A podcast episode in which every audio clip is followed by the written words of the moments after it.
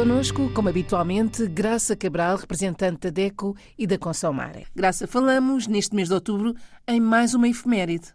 É verdade, é um mês riquíssimo em efemérides mundiais uh, e falamos da alimentação, o Dia Mundial da Alimentação, que é uma data comemorada em todo o mundo, com interesses obviamente diferentes, mas que tem uh, sido debatido por todo o globo. O Dia da Alimentação, o Dia Mundial da Alimentação, é uma data de grande importância no mês de outubro.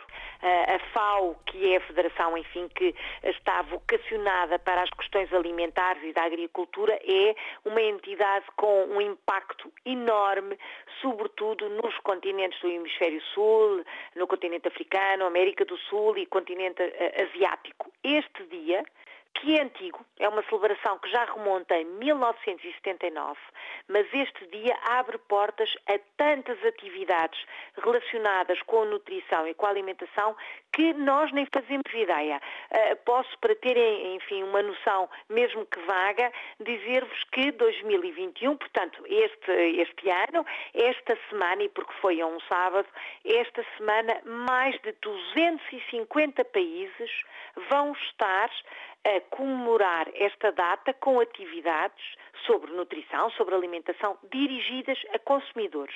Consumidores de todas as idades, mesmo uh, os mais pequeninos que já no espaço de infantário, de creche, trabalham a questão da alimentação, do que, dos alimentos que são melhores ou piores para a sua saúde, para o seu bem-estar. Uh, Fala-se por esse mundo fora da escassez de alimentos e do excesso de alimentos, o desequilíbrio que nos anos 80, quando esta data começou a crescer e foi precisamente criada uh, para mostrar o desequilíbrio existente entre o velho continente, neste caso a Europa, e o resto do mundo em termos de alimentação. E enquanto por aqui se morre de doenças uh, ligadas à obesidade e à diabetes, eh, que estão de braço dado com uma má alimentação, no hemisfério sul ainda se morre por escassez de alimentos. E se por cá por exemplo, o caso de Portugal, nós deitamos fora milhões de toneladas de alimentos por ano, em Angola, em Moçambique, Guiné, Cabo Verde, São Tomé, há falta de alimentos.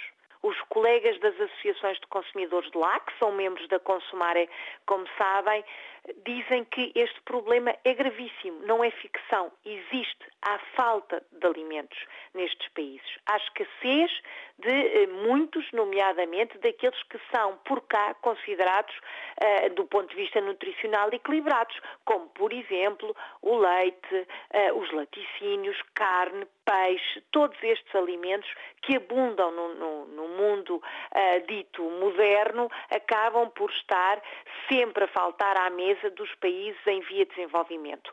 É esta, esta dicotomia e esta realidade que no Dia Mundial da Alimentação nós também queremos levar aos consumidores.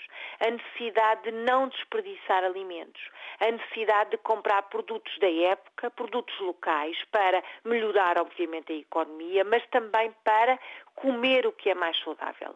A necessidade de não comprar mais do que aquele que se vai consumir, até porque os, os alimentos uh, ou se estragam ou têm datas de validade, enfim, uh, que desaparecem num instantinho. Portanto, ter atenção uh, àquilo que se compra e ter sempre em mente que não se pode desperdiçar.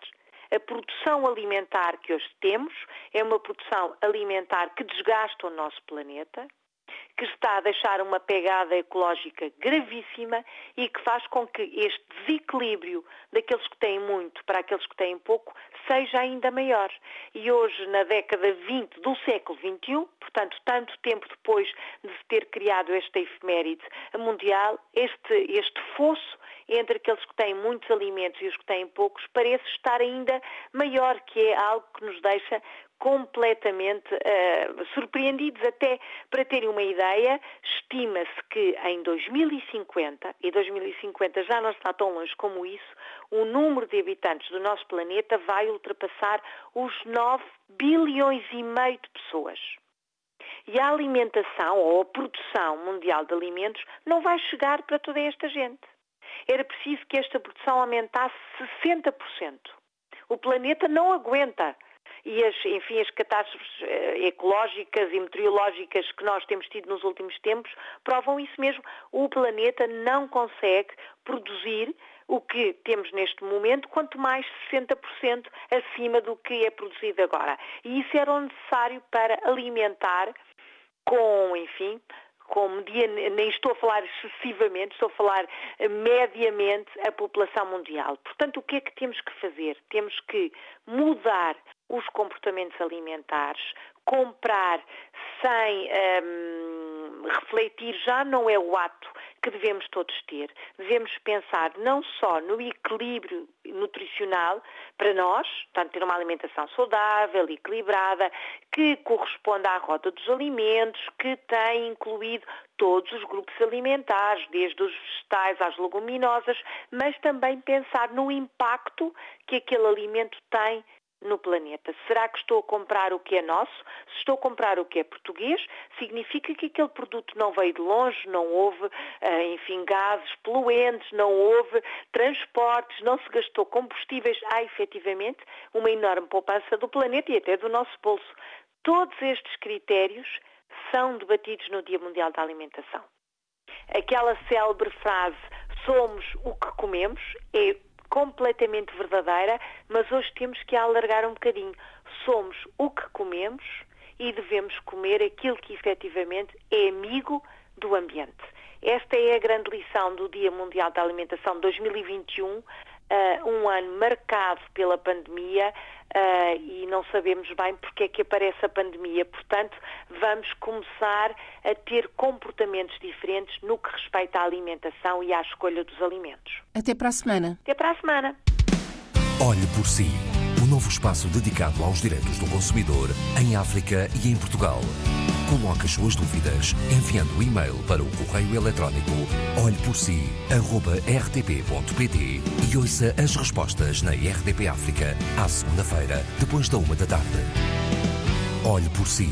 Uma parceria RDP África, Associação DECO, com Isabel Flora e Graça Cabral.